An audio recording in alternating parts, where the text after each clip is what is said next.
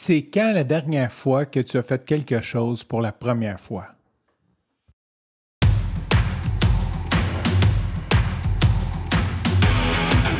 Il aime le code.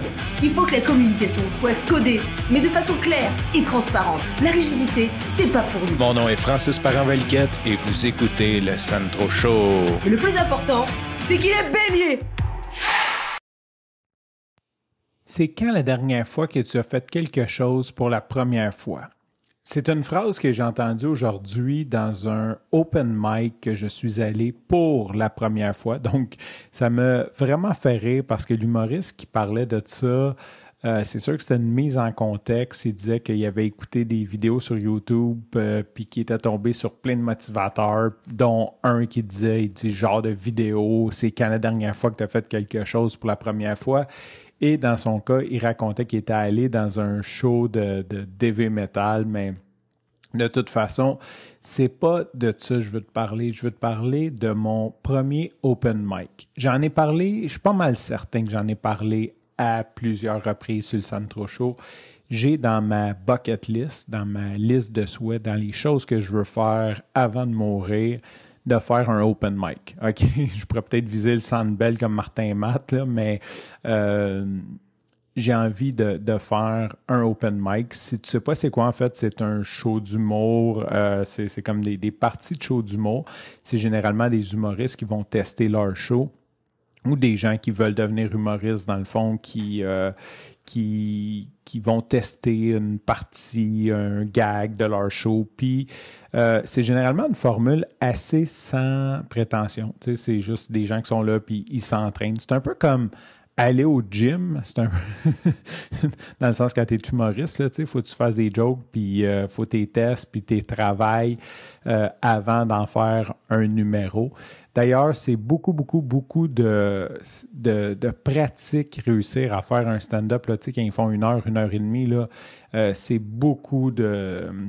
Je vais pas dire oui, du travail, euh, mais beaucoup de pratique surtout. Parce que c'est toujours du rodage de l'essayer, euh, c'est pas super bon, on le réessaye, on, tourne les formulations, la vitesse, tout le delivery. Tout ça pour dire que dans ma bucket list, j'ai de faire un open mic.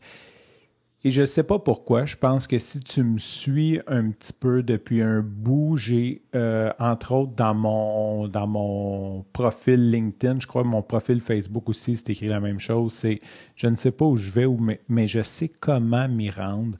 Et ça vient de, des trappeurs, en fait. C'est un rappel à moi-même de suivre mon intuition. Et on dirait que tout euh, fait une conjonction présentement pour me dire c'est le temps que tu ailles faire ton open mic ou ça va arriver bientôt. Tu sais, j'ai pas de. Quand je dis bientôt, ça peut être deux ans, là. On s'entend, c'est pas bientôt cette semaine, mais on dirait que j'ai envoyé ça dans l'univers, puis moi je fonctionne beaucoup comme ça. Hein. Je veux quelque chose, je l'envoie dans l'univers, puis j'y touche pas. C'est pas comme genre euh, je travaille là-dessus euh, fort ou whatever, puis j'ai des. Juste un moment donné, les choses se placent, puis l'univers me renvoie un signe puis il me dit c'est le temps que tu fasses ça. Et j'ai l'impression que, que c'est présentement que l'univers m'envoie le signe de dire Hey, c'est le temps que tu fasses ça, ou c'est le temps que tu travailles là-dessus, ou commence à travailler là-dessus, il y a quelque chose de gros qui s'en vient, tu vas, tu vas réussir à faire ton objectif. Puis si on le regarde de façon rationnelle, c'est le pire moment présentement. C'est vraiment pas, euh, c'est pas comme euh, ah j'ai le temps puis j'ai rien à faire puis je me cherche une activité. Non, c'est pas ça pantoute là. J'ai j'ai deux jobs, euh, j'ai deux enfants, j'ai le cardio plein air que j'entraîne, je m'entraîne pour le marathon et je suis en changement de job. Fait, fait que puis, puis je sais pas trop, c'est pas 100% clair. C'est assez clair ce que je veux faire comme next step mais euh, j'ai beaucoup à bûcher là-dessus. J'en ai pas mal à faire pour arriver à faire ce que je veux faire. Fait on s'entend côté timing, c'est pas mal de la boîte, mais je t'ai pas. Ah, moi, c'est vrai, je n'ai plus ou moins parlé, mais j'ai fait des cours d'impro cet été. Euh, et là, je parlais un petit peu de, mes idées d'humour de, euh, à des gens. Et j'ai réalisé que je veux faire un open mic, mais que je ne suis jamais allé voir un open mic. J'ai vu des open mic euh, à télé, j'ai vu des humoristes tester leur show, des behind the scenes, les voir, Mais moi, je suis jamais allé euh, m'asseoir d'une salle puis voir les humoristes dans un bar miteux un lundi soir puis genre, euh, genre aller voir les humoristes essayer de faire rire les gens. Euh, le côté awkward de ça, tu sais, le côté genre ça se peut que ça soit pas drôle, le côté c'est à travailler, le côté aussi j'aime beaucoup ce côté-là un peu comme sans prétention et surprise. Tu sais, si je paye je sais pas, 250 dollars pour aller voir le show de Martin Matt au Centre Bell, je m'attends qu'il livre. Je veux dire, euh, j'ai des attentes. Là. Mais quand tu vas voir un open mic, j'ai pas d'attente. En tout cas, je sais pas, peut-être qu'il y a des gens qui ont des attentes, mais moi, j'en avais pas. Euh, fait que c'est ça. C'est ça que je voulais te raconter que ce soir, c'est la première, c'est la première fois que j'allais voir un open mic. Et j'ai mis dans mon agenda de, de faire ça de façon régulière. Là, je n'ai pas déterminé qu'est-ce que régulière veut dire. Euh, dans ma tête, c'est aux deux semaines, mais c'est peut-être trop avec l'horaire que j'ai. Fait que peut-être aux trois semaines de, me donner une routine, d'aller voir des open mic, peut-être des shows d'humour. Euh, et là, bien évidemment, je suis privilégié, je suis à Montréal. Et il y a le Bordel, euh, le club que, entre autres, Mike Ward est propriétaire, le Comedy Club qui est pas loin de chez moi, qui est à 15 minutes en auto, puis mettons 25 minutes en vélo, qui offre une programmation juste folle. J'avais jamais été voir la programmation de ça, mais ils ont genre des shows à tous les soirs, des open mic, ils ont toutes sortes d'affaires. Puis les prix, c'est vraiment raisonnable. Je pense que il y a, y a, des bons humoristes là, euh, pour euh, genre 26 dollars. C'est comme c'est vraiment pas cher.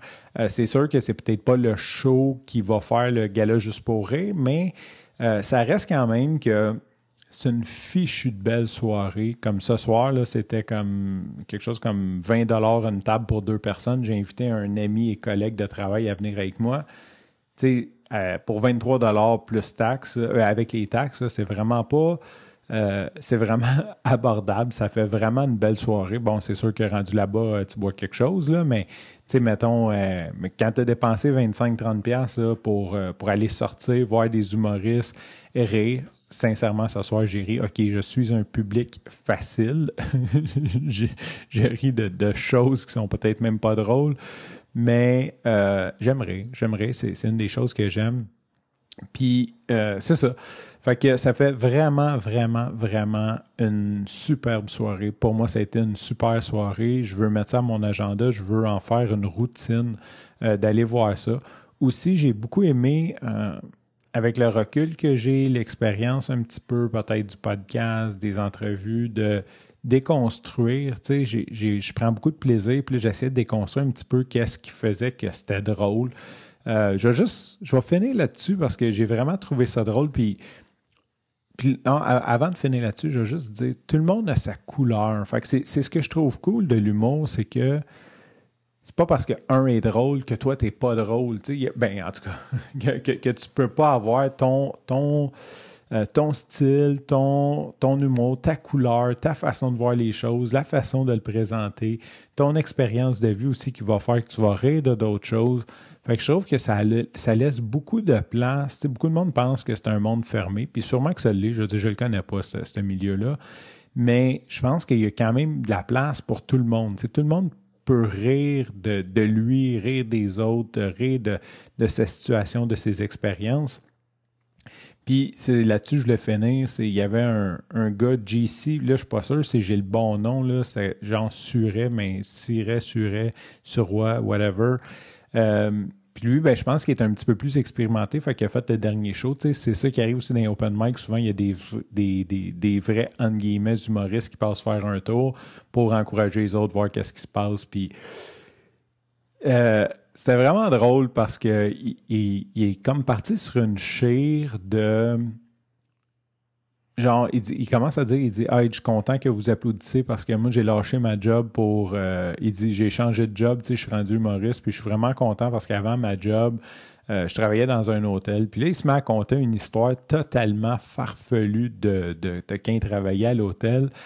Puis, euh, comme quoi, qu'il parlait au monde, puis il disait qu'il était le messager du temps. Puis, de toute façon, l'histoire est, très peu importante. Tout ça pour dire qu'il raconte une histoire qui est fuckée de l'hôtel.